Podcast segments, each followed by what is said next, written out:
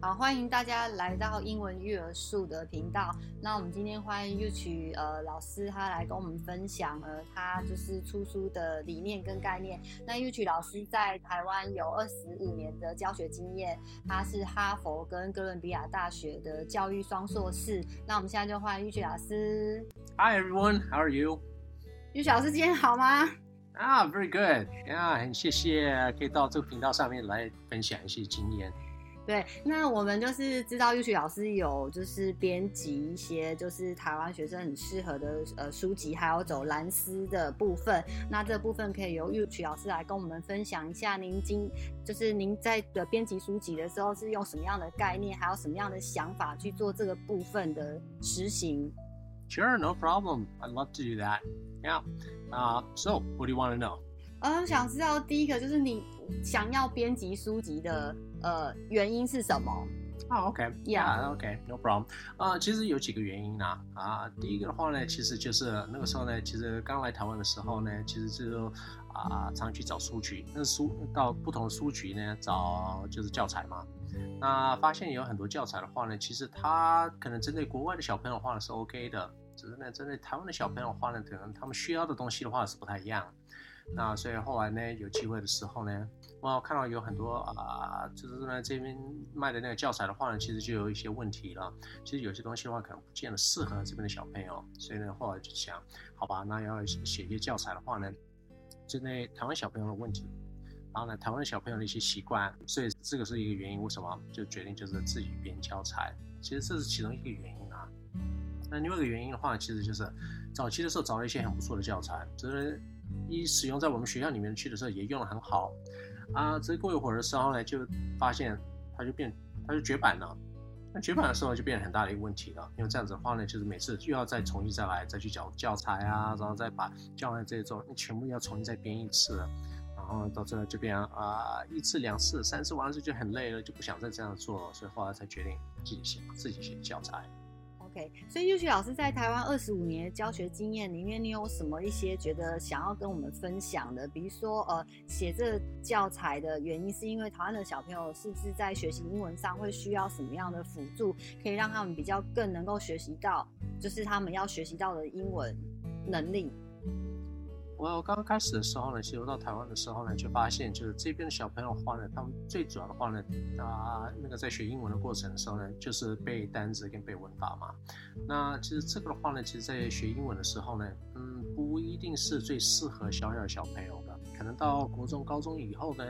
这个方法是 OK。是针对幼稚园跟国小的部分的话呢，其实啊，因为文法这个东西的话是很抽象的一个概念，那这么小小朋友的话呢，不一定适合。所以我们从以前的时候呢，就决定就是要用阅读来教英文。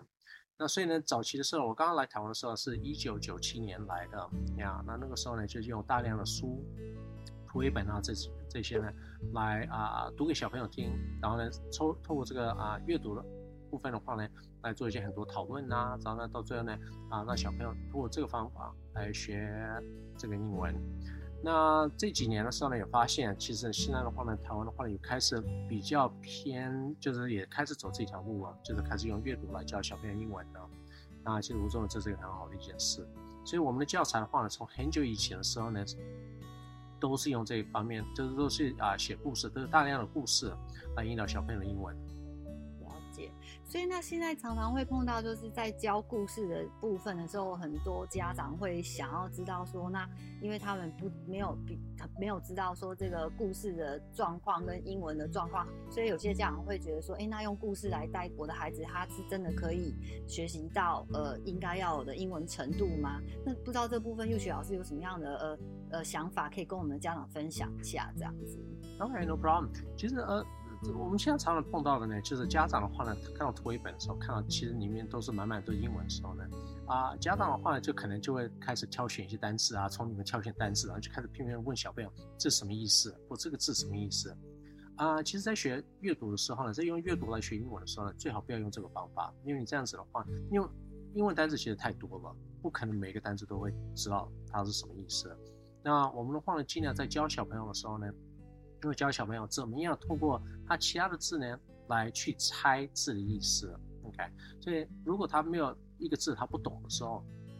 不需要一直去考他说这个字什么意思。因为其实讲真的，这些字的话呢，不代表说啊啊，不代表说他一定要懂这个字的意思才懂这整篇文章在讲什么呀。最好的办法的话呢，其实就是跟小朋友讨论，就那个这个整个故事啊，或者这整篇文章到底在讲什么。那透过这个东西的话呢，他慢慢慢慢看过几次的时候，他那个字的话也自然就也就会了，也就学起来了。好的，所以可以再跟 Yuki 老师就是请教一下，说像这个读本他在 run 的时候啊，大概比如说呃从小学一年级开始，那他在 run 的这个过程里面，大概小朋友会学习到什么样的能力？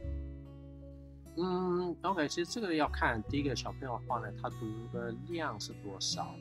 当然的话呢，他读越多的话，他学的东西会越多。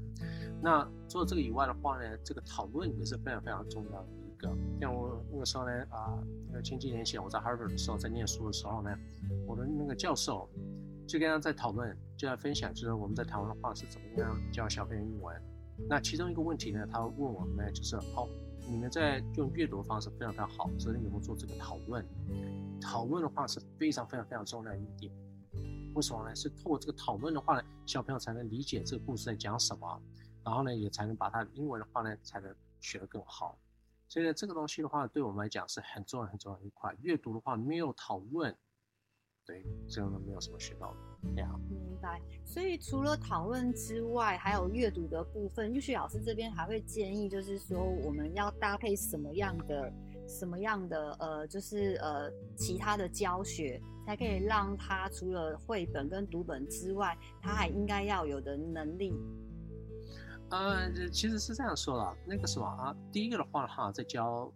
教英文的时候呢，其实教也是用阅读来教英文的话，一定要让小朋友喜欢这个书，一定要喜欢这个，要喜欢阅读，明白？所以呢，我们从刚开始的时候在培养小朋友的时候，就是要让他慢慢慢慢喜欢读这个故事。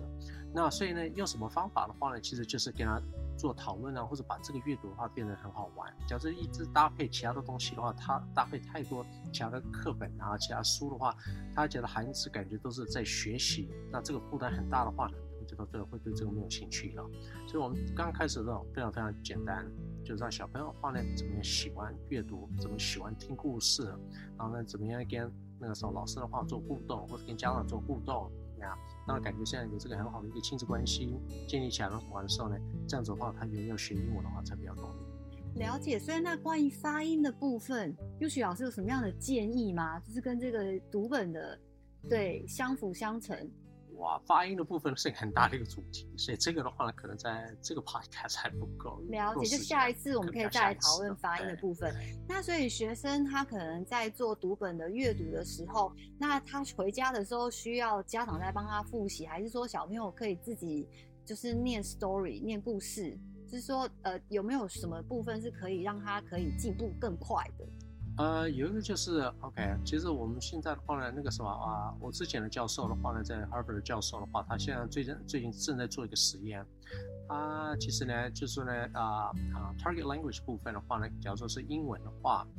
他们在学校里面可能就是用这个英文的这个绘本来读给小朋友听，然后让小朋友接触这个英文的绘本的部分。只在家里面的话呢，他们用翻译版。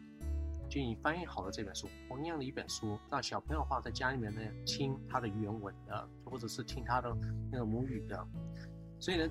这边的话呢，当然在学校里面的话是用英文，家里面的话可能用中文，是同样的一本书。听完的时候呢，小朋友可能对这个的话呢，这语言学习的话，就英文的部分啊，他可能更有概概念了。